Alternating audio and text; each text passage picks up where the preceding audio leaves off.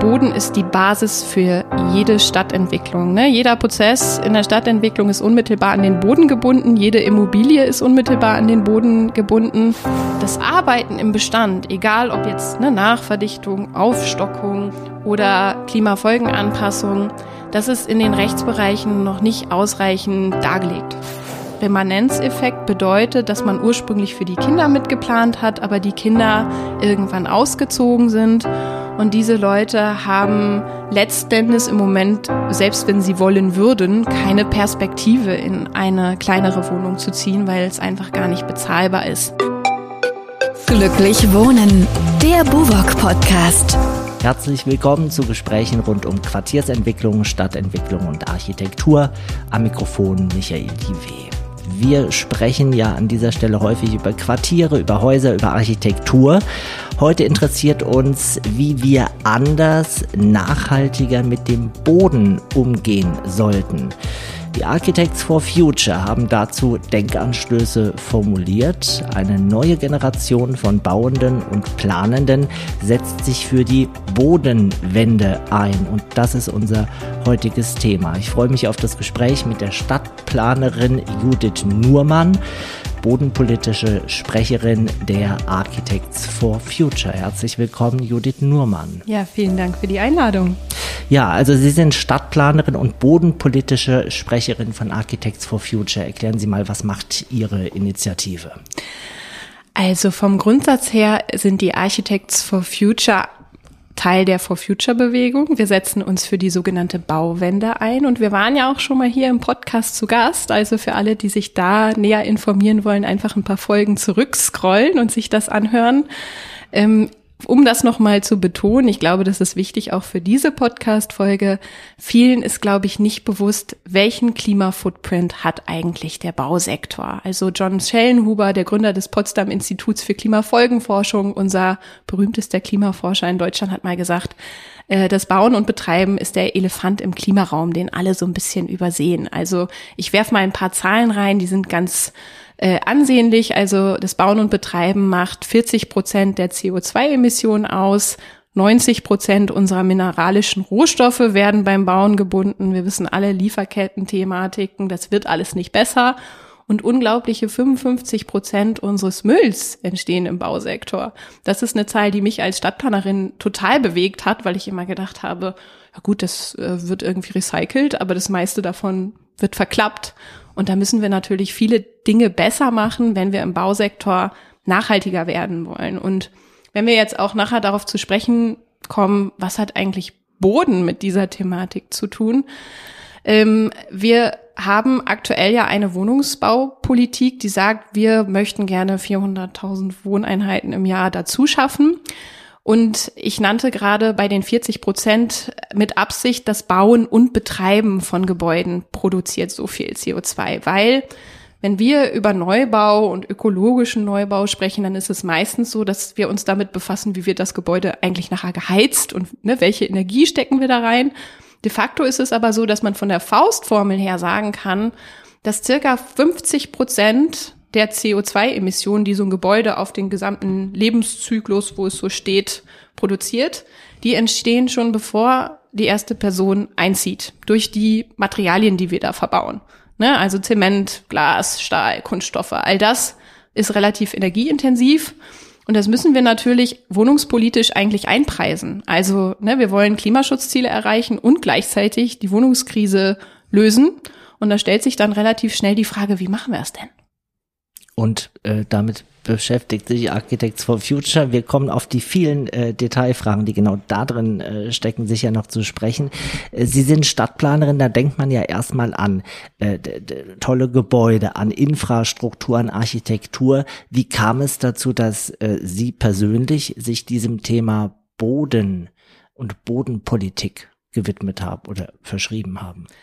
Also ich glaube, da gibt es zwei Hauptfaktoren. Das eine ist tatsächlich das, was ich gerade ein bisschen angedeutet habe, dass es darum geht, äh, Wohnraumkrise und CO2-Emissionssenkung im Gebäudesektor zusammenzudenken und zu gucken, wie kann das denn funktionieren? Also wie schaffen wir es sozusagen, äh, auch im Neubau nicht mehr darauf angewiesen zu sein, äh, diese sehr energieintensiven Materialien auf die Grundstücke pflastern zu müssen.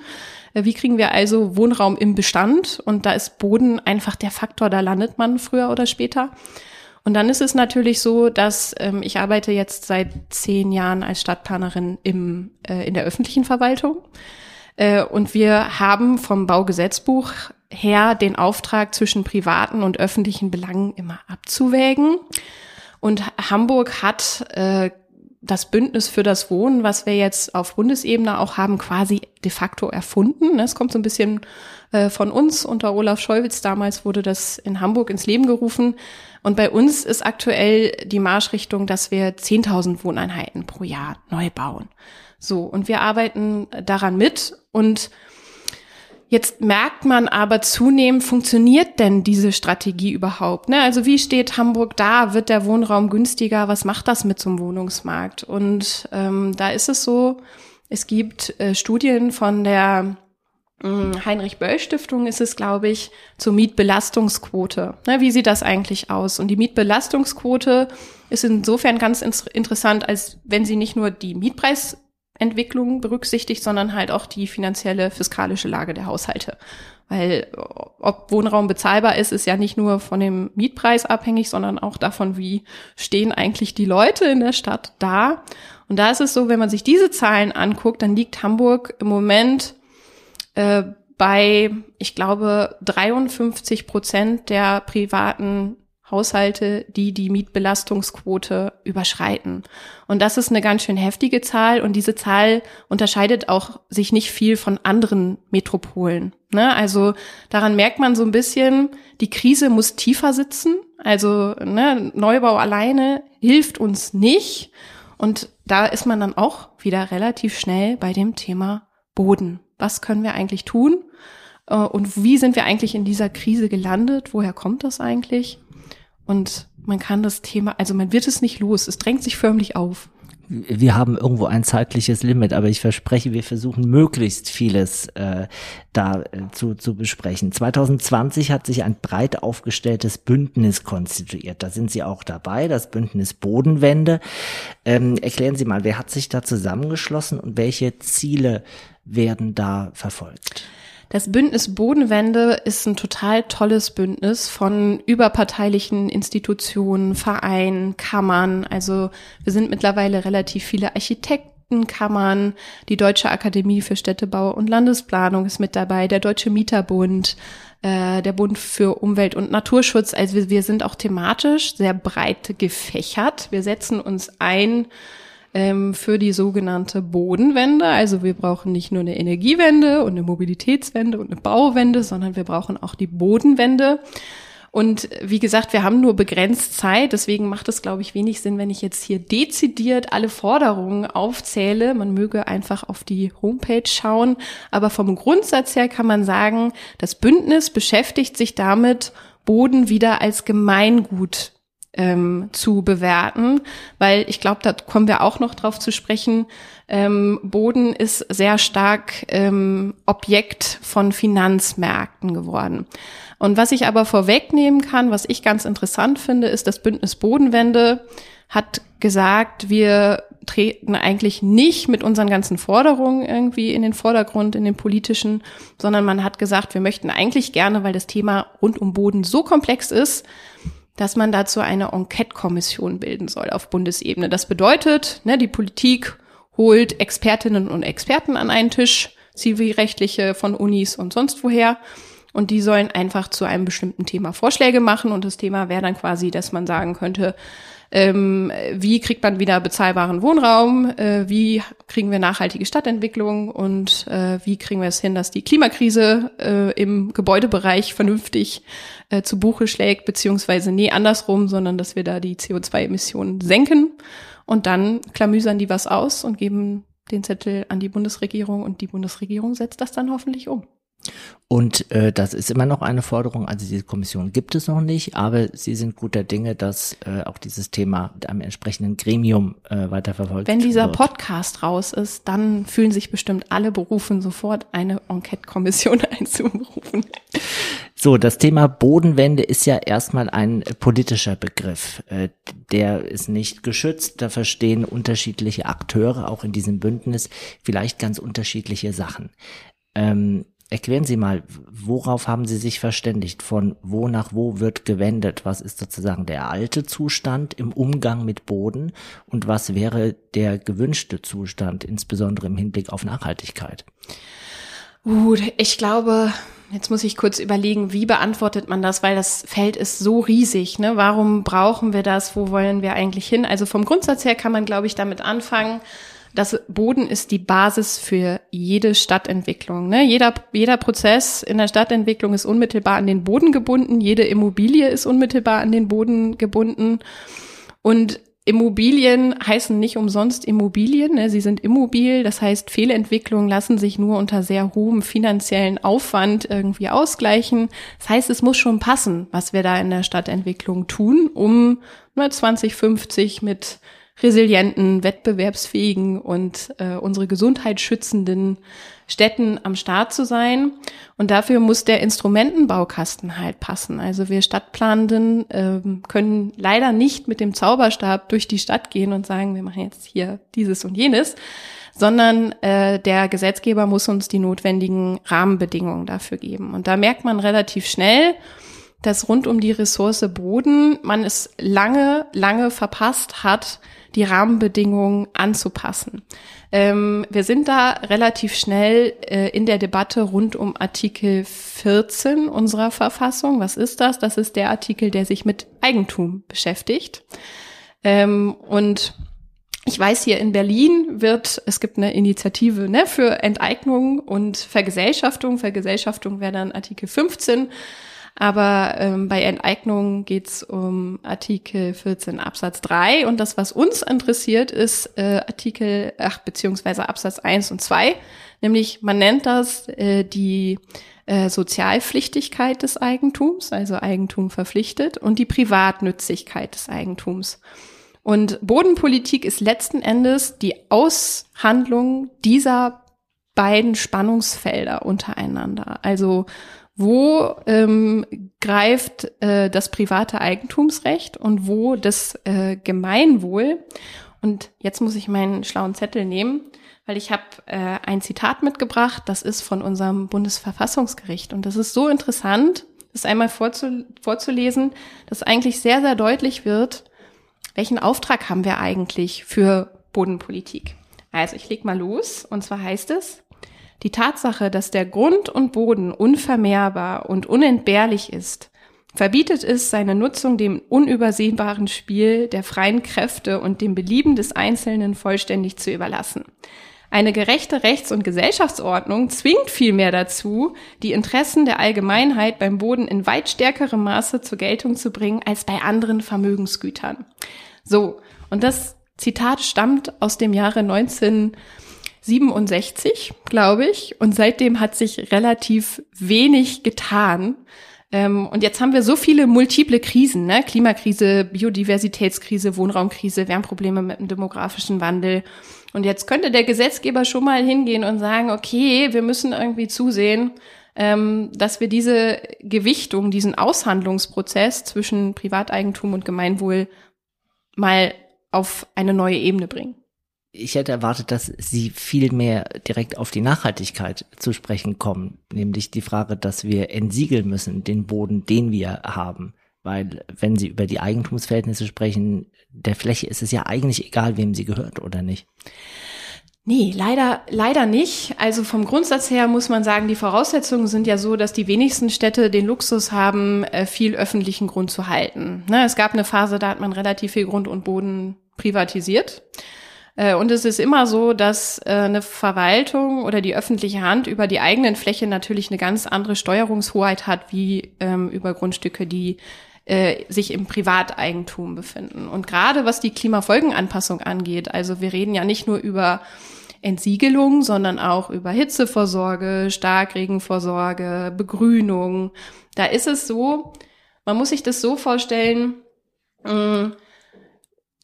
Transformations Prozesse werden in der Regel ausgelöst durch neue Bauanträge oder ne, durch die Schaffung von Bebauungsplänen. Aber bei den meisten Planinstrumenten ist es dann auch so, dass das Planrecht zwar gemacht wird, aber die Umsetzung ist erstmal nicht unmittelbar verpflichtend. Das kann dann jemand machen, dann, äh, ne, wenn es ihm in dem Kram passt.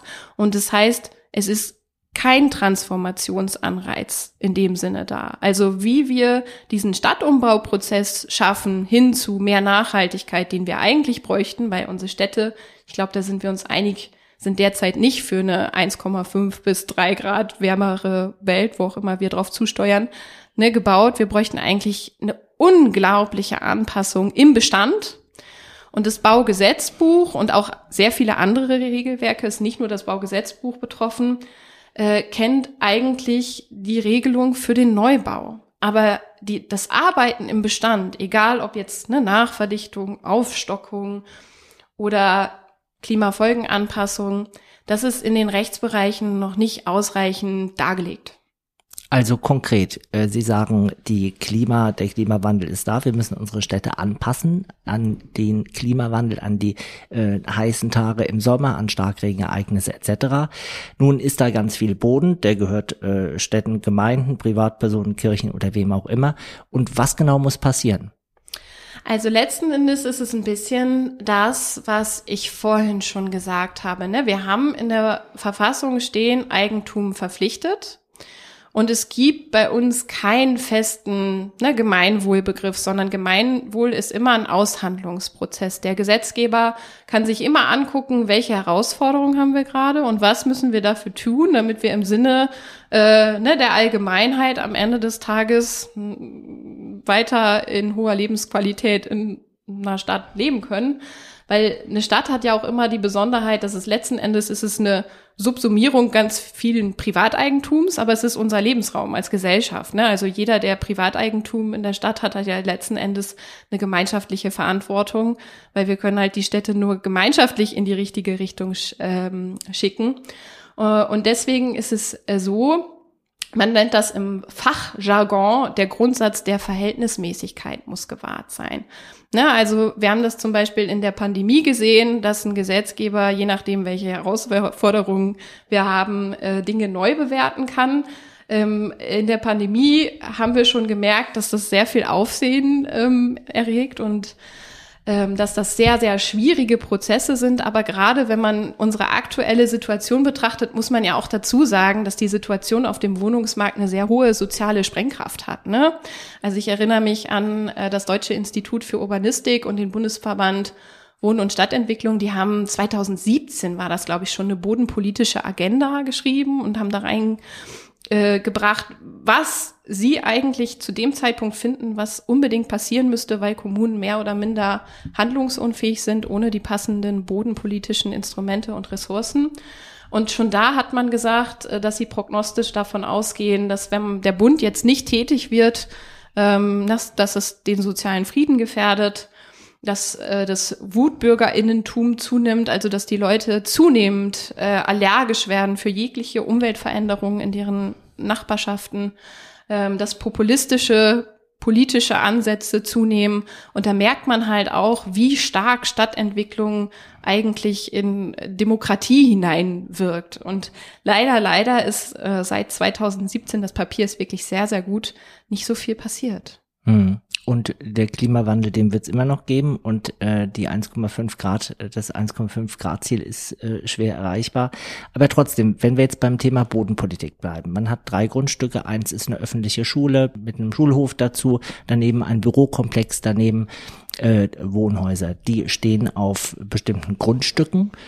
Ähm, warum ist es wichtig, wem die Grundstücke gehören? Für die Frage, ob ich Gründächer drauf mache, ob ich äh, Schulhöfe entsiegel, ob ich Parkplätze so gestalte, dass zum Beispiel Regenwasser versickern kann und sich keine Hitzeinseln bilden im Sommer.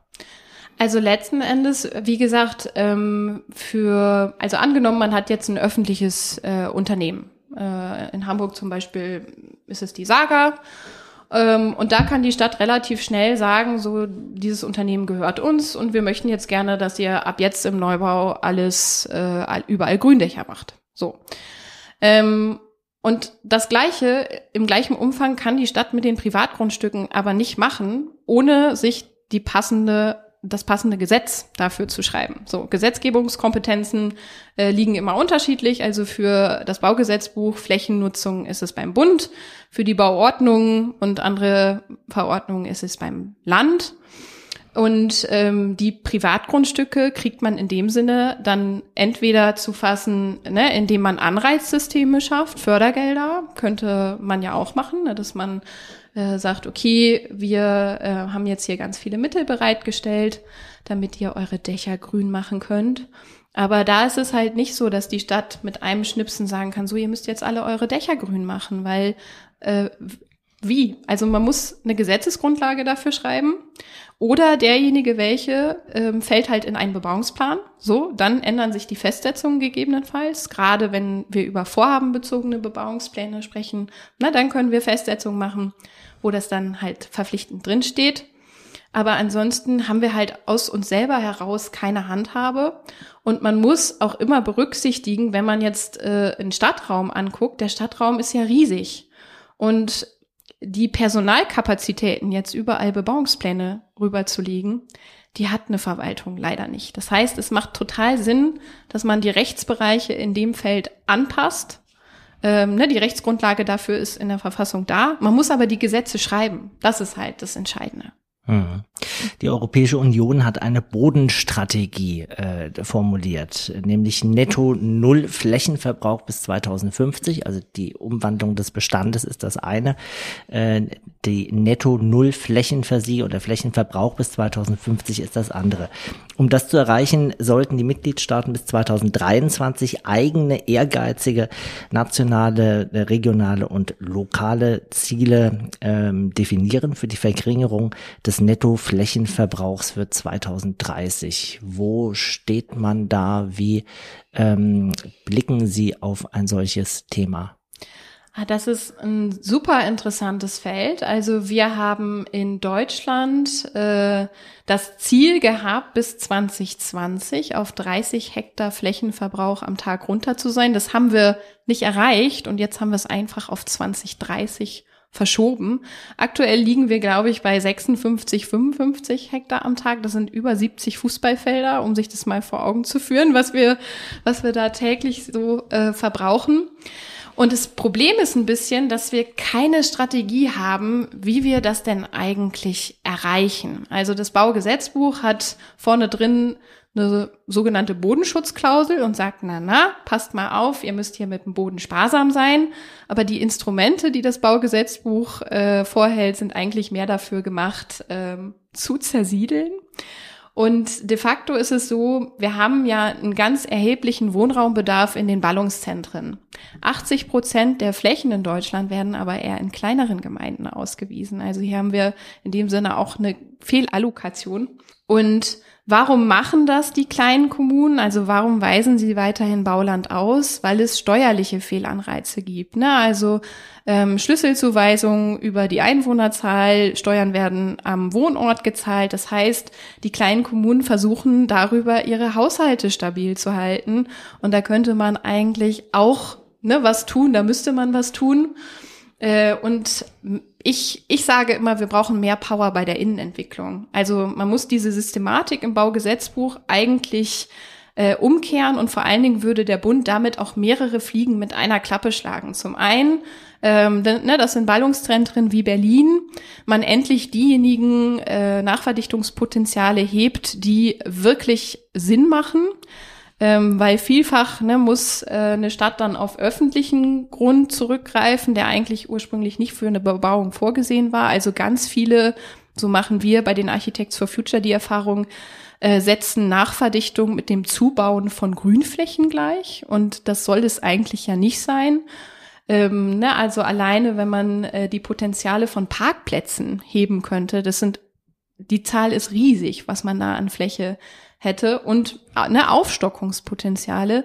Hm, nach einer Studie von der TU Darmstadt können wir in Deutschland durch Transformation und Aufstockung ungefähr 2,5, 2,7 Millionen Wohneinheiten schaffen. Und selbst wenn es nicht so viele sind, ist es eine unglaublich große Zahl. Aber das Baugesetzbuch ist so konzipiert, dass wir diese Potenziale erstmal äh, nicht heben können. Und diese Systematik muss eigentlich umgekehrt werden. Also Äh, das Baugesetzbuch muss eigentlich zu einem äh, Umbau- und Transformationsgesetz sozusagen umgeschrieben werden und Innen- und Außenentwicklung, also Innen vor Außenentwicklung, so heißt es korrekt. Mhm. Das darf halt auch nicht nur so eine Floskel sein, äh, sondern das, dem muss das Baugesetzbuch dann halt auch wirklich äh, gerecht werden. Und ich glaube, nur so können wir es schaffen, dann uns tatsächlich äh, auf den Weg zu begeben, 2050 bei Netto Null zu sein. Also hinter äh, Bodenpolitik würde dann stehen erstens die Forderung weniger zersiedeln. Kleine Städte sollten weniger nach außen wachsen. Diese Forderung richten Sie an? Äh, an den Bundesgesetzgeber. Auf jeden Fall, weil, ähm, wie gesagt, Stadtplanende können nur innerhalb der Spielräume arbeiten, die uns gesetzlich gegeben sind. Und da ist es einfach so, äh, unsere Interpretationsspielräume sind da begrenzt und der Bundesgesetzgeber muss eindeutig die Rahmenbedingungen anpassen. Zweiter Punkt, aufstocken. Es ist klar, man braucht Wohnraum, wenn der nicht entstehen soll, äh, sozusagen um die Städte drumherum, dann muss er in der Innenentwicklung äh, entstehen, also aufstocken. Das wäre eine Forderung für wen?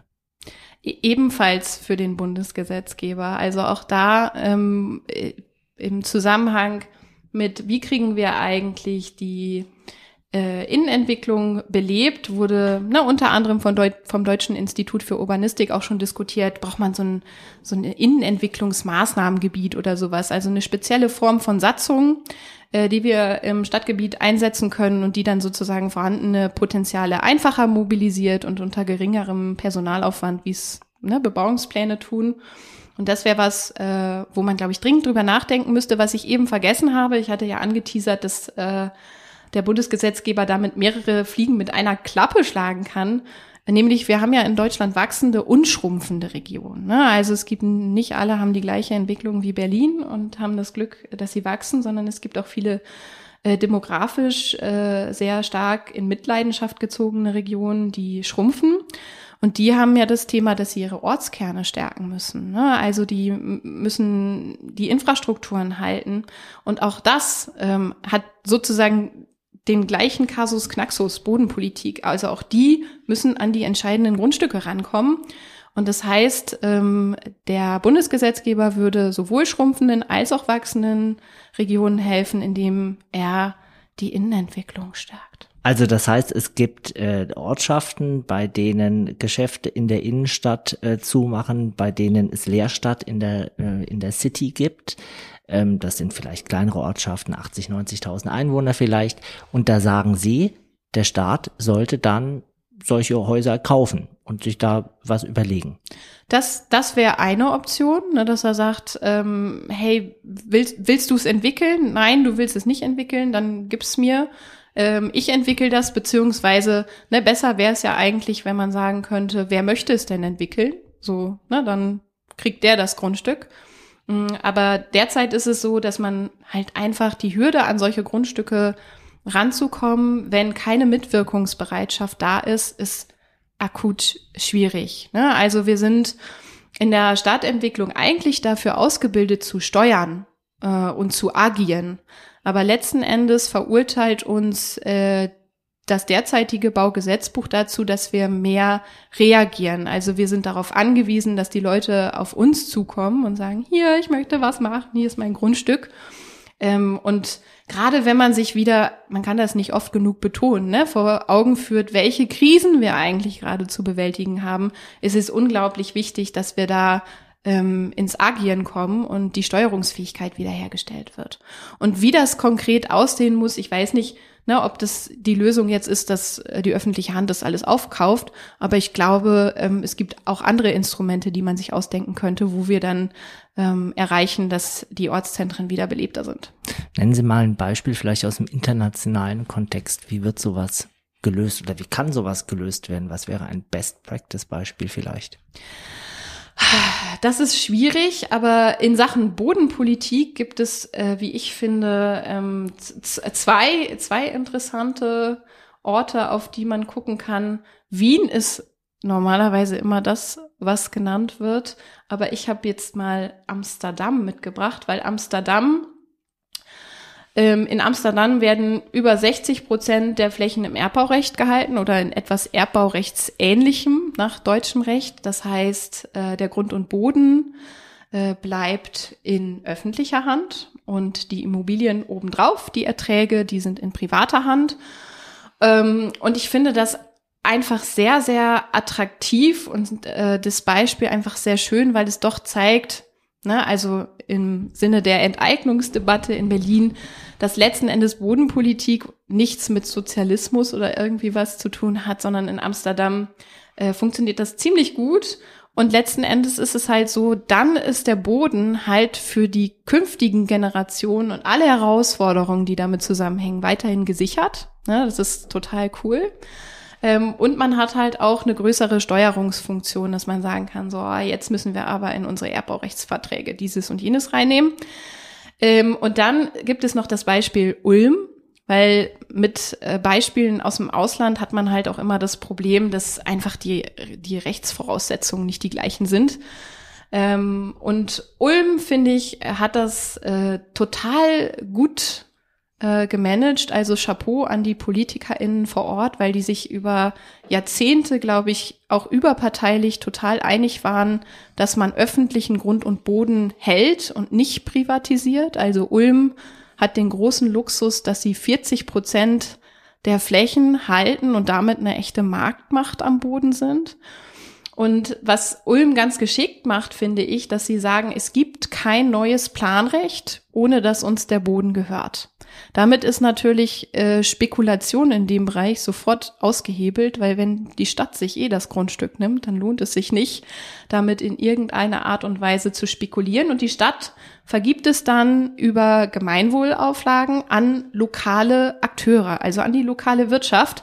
Die können sich wiederum darauf verlassen, dass die Stadt immer bezahlbaren Boden für sie hat und sie wirklich auch entwickeln können, ähm, und am Ende was dabei rumkommt, was die Bevölkerung auch bezahlen kann. Ich glaube, viele Städte haben diesen Luxus nicht, ne, dass die Immobilienwirtschaft da anklopfen kann und die Stadt hat immer Grundstücke zur Hand. Ich kenne das aus Hamburg. Ich war mal auf dem Panel, da haben alle gesagt, äh, wir hätten gerne mehr Grundstücke zur Senatorin. Und dann ist es so, dass Ulm sich ein Wiederkaufsrecht sichert über die Kaufverträge, wenn das, was planungsrechtlich vereinbart ist, nicht gebaut wird. Und damit, wie gesagt, ist jegliche Spekulation Riegel vorgeschoben äh, und Ulm hat dann äh, eine relativ hohe Steuerungsmacht, was den Erhalt von bezahlbarem Wohnraum angeht. Mhm. Und die Grundstücke gehören dann aber weiterhin der Stadt. Oder wie ist es da gelöst? Die Grundstücke, also ich glaube, diese 40 Prozent äh, Grundaufbau, die behalten die, aber die kaufen halt regelmäßig Grundstücke dazu und geben dann wieder welche ab. Ne? Also die halten das so ein bisschen in Fluktuation. Also neben dem Halten von Grundstücken kommt halt eine aktive Ankaufspolitik. Aber viele Städte haben halt das Problem, wenn sie Grundstücke ankaufen, dann können die selber schon nicht mehr im Bieterwettbewerb mithalten, weil die Kosten einfach viel zu hoch sind.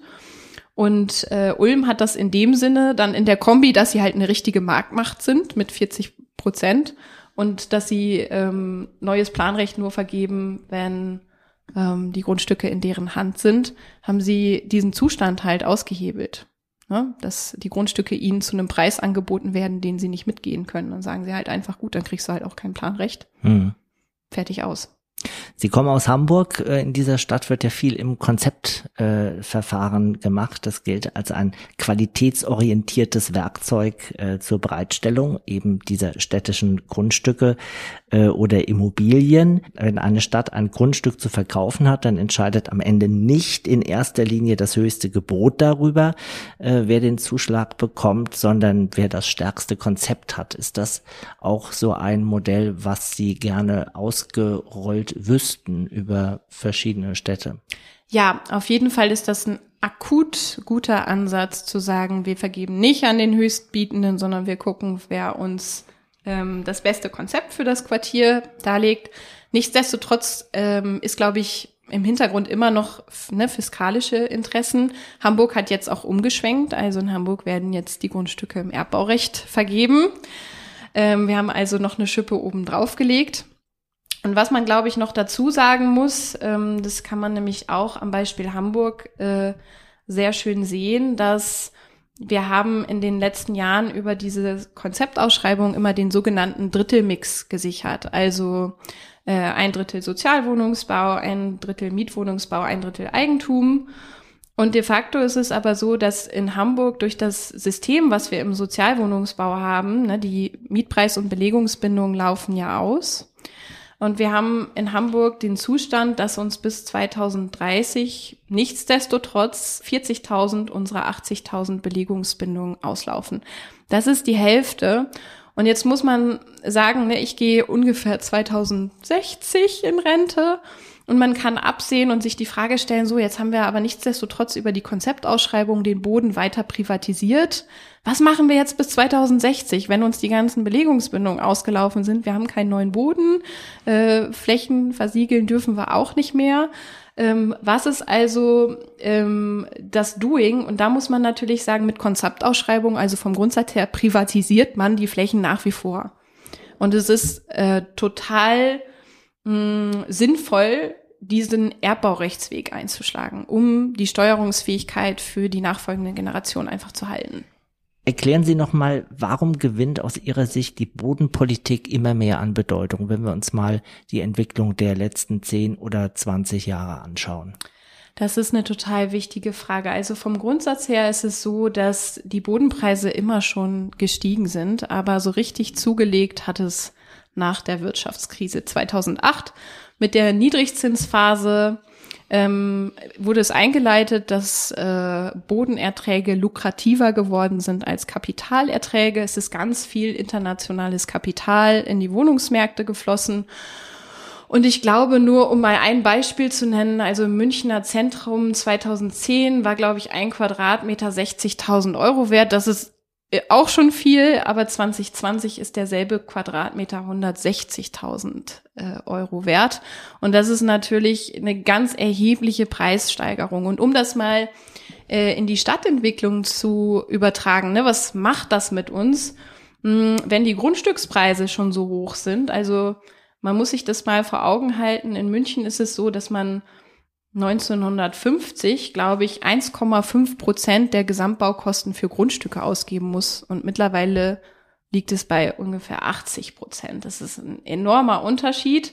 Und das heißt, über die Bodenpreise entsteht ein enormer Verwertungsdruck. Wir sind einfach äh, ne, ein äh, kapitalistisch orientiertes äh, System, wo Bodenverwertung sich in dem Sinne lohnen muss. Man möchte Erträge erwirtschaften, man möchte ähm, irgendwie eine Rendite überhaben.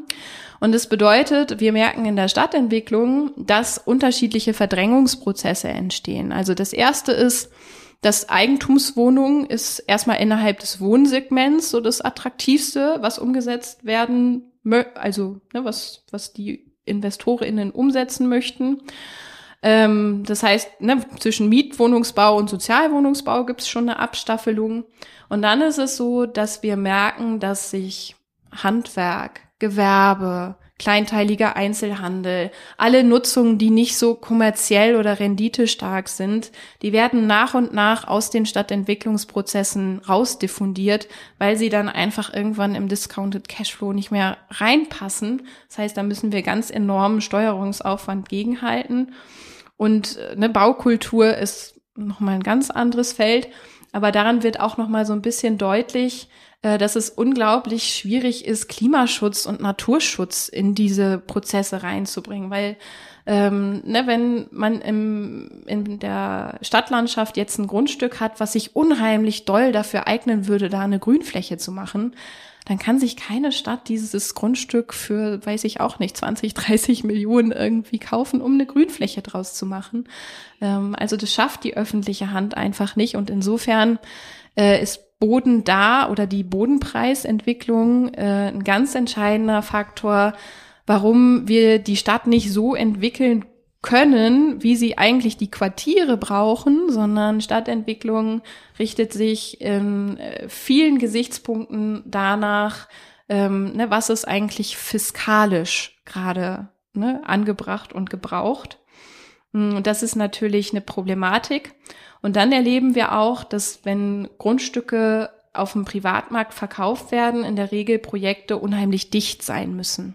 Ne, eine hohe städtebauliche Dichte und das widerspricht natürlich so ein bisschen diesem äh, Entsiegelungsfall, möglichst wenig ähm, versiegeln. Wir brauchen offene Flächen eigentlich für Versickerung etc. pp, Regenrückhaltung, Starkregen. Ähm, und das heißt, auch da sind ne, im Folge der Klimafolgenanpassung eigentlich die Hebel so ein bisschen in die falsche Richtung äh, gesetzt. Und da spielt Bodenpolitik am Ende eine total entscheidende Rolle, warum wir das brauchen. Wir bleiben noch mal bei der urbanen Dichte, weil die war ja gerade ein Teil der Lösung bei besserer Bodenpolitik. Also wir wollen weniger Ausbreitung der Städte nach außen. Es muss Wohnraum entstehen. Also müssen wir irgendwo Hinterhöfe äh, oder innerstädtische Flächen bebauen, wenn die Infrastruktur es hergibt. Ja, also ich, ich glaube, da gibt es sozusagen ähm, erstmal andere Hebel. Also Aufstockung ist wie gesagt ein großer, da muss man keine Hinterhöfe zubauen, um diese ganzen ähm, Potenziale zu lösen. Man muss sich das vielleicht so ein bisschen wie so eine Kaskade vorstellen. Ne? Also was machen wir als allererstes und was sind dann die nachfolgenden Maßnahmen? Im Moment setzen wir total auf ne, Komplettneubau und da muss man sozusagen auch eine wohnungspolitische Wende hinlegen. Äh, wir können aufstocken, wir können anbauen, aber wir haben auch die sogenannten stillen Wohnraumreserven, die Wohnraumremanenzen ja noch. Hm, was ist das? Das bedeutet, dass wir relativ viele ältere Leute in sehr großen Wohnungen sitzen haben. Remanenzeffekt bedeutet, dass man ursprünglich für die Kinder mitgeplant hat, aber die Kinder irgendwann ausgezogen sind und diese Leute haben letztendlich im Moment, selbst wenn sie wollen würden, keine Perspektive in eine kleinere Wohnung zu ziehen, weil es einfach gar nicht bezahlbar ist. Da sind aber dem Gesetzgeber ja letzten Endes nicht die Hände gebunden, da könnte man, man was machen. Hier in Berlin wird, glaube ich, relativ viel ne, über dieses Problem im, Miet, im Mietwohnungsbau gesprochen, berechtigterweise. Berlin hat ja eine relativ hohe Quote an Mieterinnen und Mietern. Ähm, wenn wir das Ganze nochmal auf die Bundesebene heben, dann blicken wir wieder auf unsere Ein- und zwei Familienhäuser, weil äh, tatsächlich unser Wohngebäudebestand zu 83 Prozent aus ne, dieser Wohnform besteht mm, und über 60 Prozent davon von Ein- und zwei Personenhaushalten bewohnt sind. Und ähm, die geburtenstarken Jahrgänge, also alle, die jetzt zwischen 50 und 65 Jahre alt sind, die werden jetzt älter und man sagt den Babyboomern nach, dass sie sich von den Generationen vorher unterscheiden, den Fit, die wollen noch was erleben, die setzen auf einen hohen Wohnkomfort, die wollen nah an die Ärzte, an Kultur etc. pp. Das heißt, die könnten durchaus feststellen, dass denen das Einfamilienhaus nicht mehr als Wohnmodell gefällt und dass sie da entweder gerne raus möchten oder dass man sagt, ähm, wir können umbauen und es ist hier noch mehr Platz. Also wir wollen uns verkleinern und wir wollen dafür uns nicht mehr um den großen Garten oder so äh, kümmern. Und das sind ähm, riesige Potenziale, die wir da haben. Also wir haben in Deutschland 16 Millionen Einfamilienhäuser, 16 Millionen Ein- und Zweifamilienhäuser. Und wenn wir alleine in 10 Prozent von diesen Häusern schaffen würden, eine zweite Wohneinheit reinzuziehen, hätten wir 1,6 Millionen Wohneinheiten. Es ist lustig, dass Sie das sagen, weil genau das hat auch äh, Rainer Nagel hier im Podcast vorgerechnet, äh, Bundesvorsitzender der Bundesstiftung das Baukultur. Das passt doch perfekt.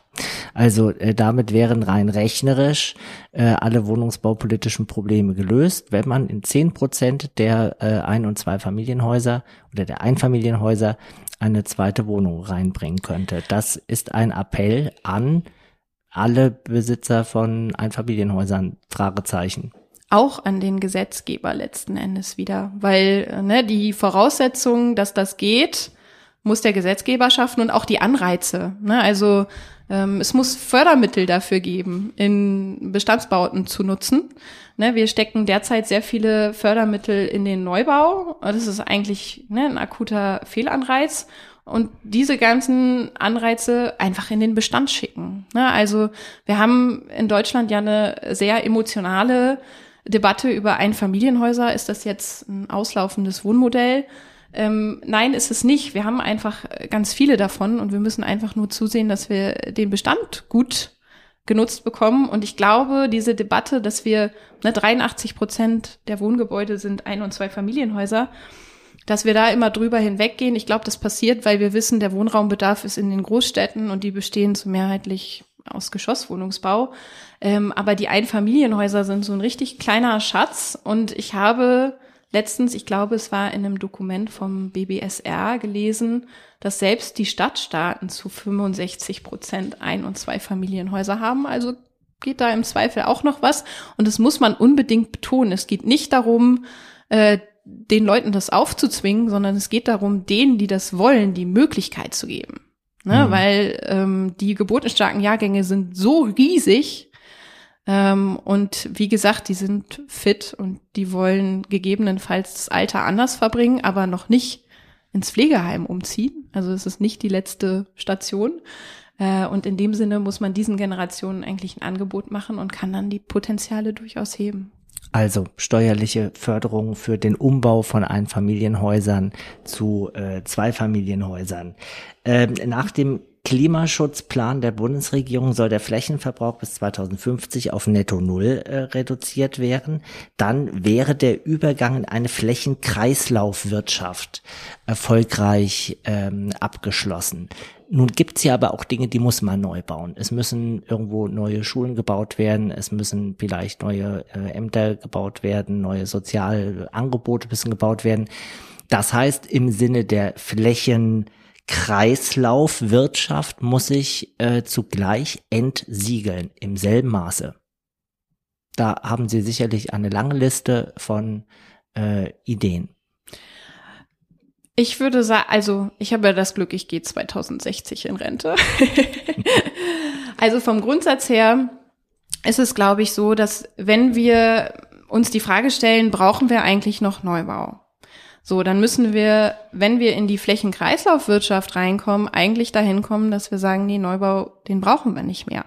Weil wir, wie gesagt, dann prüfen, haben wir vielleicht äh, Flächen, die wir in der Stadt so nicht mehr brauchen. Ne, das haben wir ja jetzt auch schon, wenn wir uns die Stadt äh, angucken, äh, Parkhäuser, ähm, Büroflächen, die in dem Sinne nicht mehr gebraucht werden, Shopping, Malls, Kaufhäuser. Ich glaube, wir müssen eher die Kunst des Umbauens äh, lernen, weil derzeit gibt es, glaube ich, unglaublich viele Hemmnisse, nicht nur rechtliche, sondern auch äh, finanzielle. Das müssen wir hinbekommen.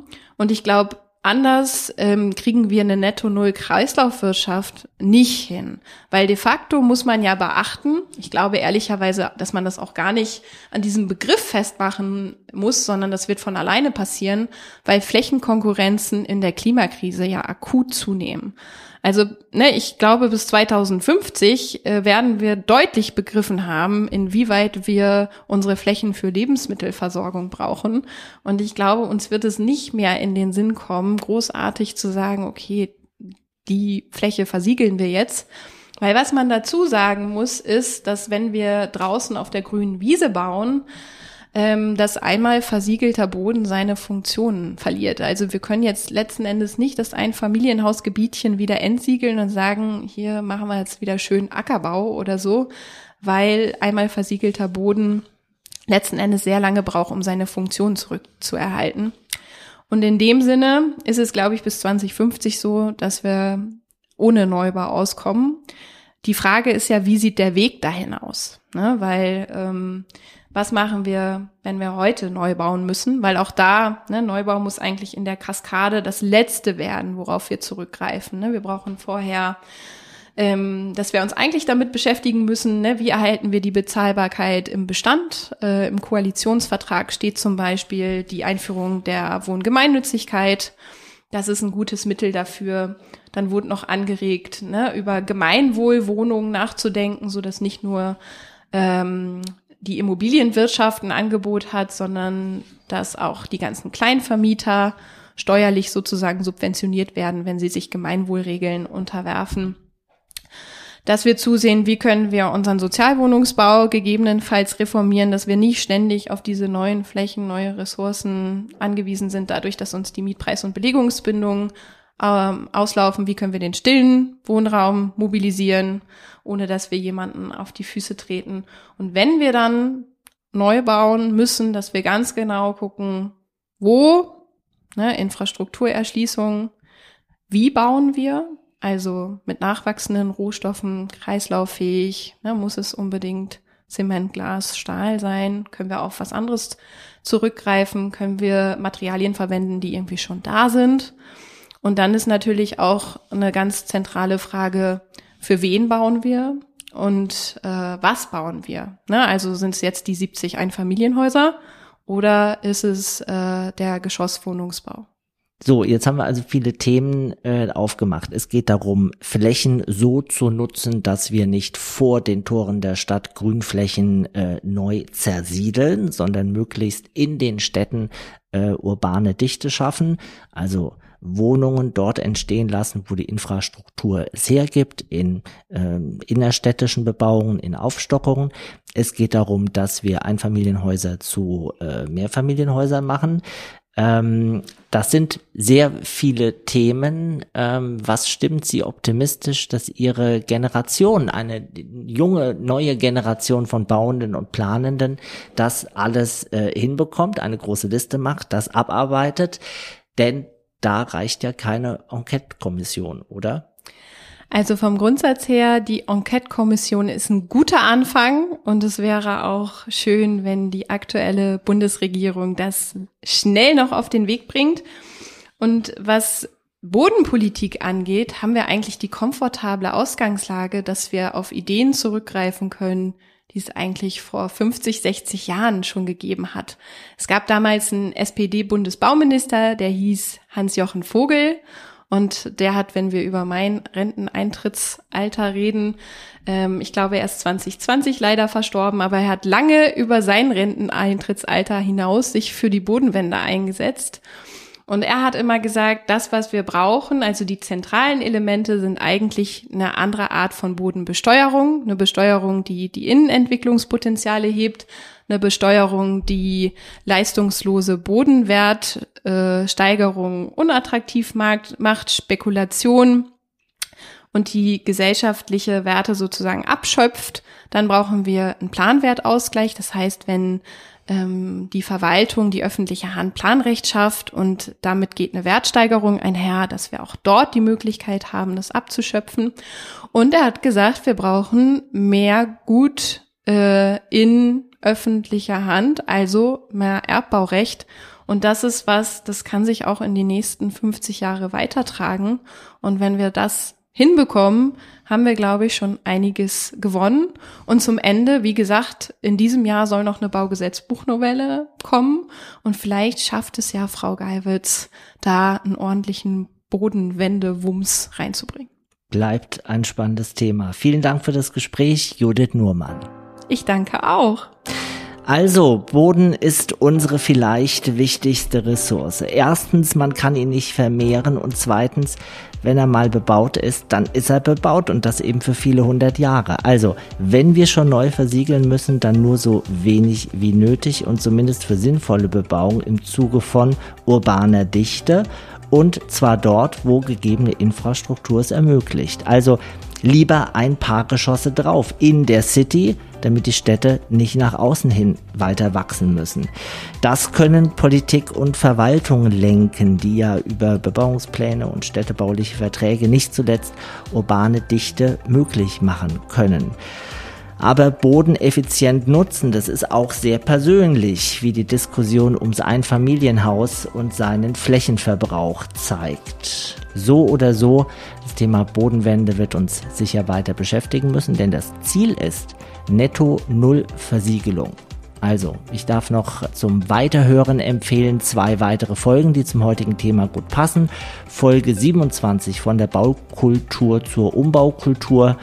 Ähm, Gespräch mit Rainer Nagel, Vorstandsvorsitzender der ähm, Bundesstiftung Baukultur und Folge 16 Freiraumplanung und Klimaresilienz. Wir sprechen mit der Professorin Dr. Antje Backhaus von der Universität Hannover. Für heute danke fürs Zuhören und danke an Judith Nurmann, die bodenpolitische Sprecherin von Architects for Future. Das war Glücklich Wohnen, der Buwok Podcast. Überall, wo es Podcasts gibt und auf buwok.de.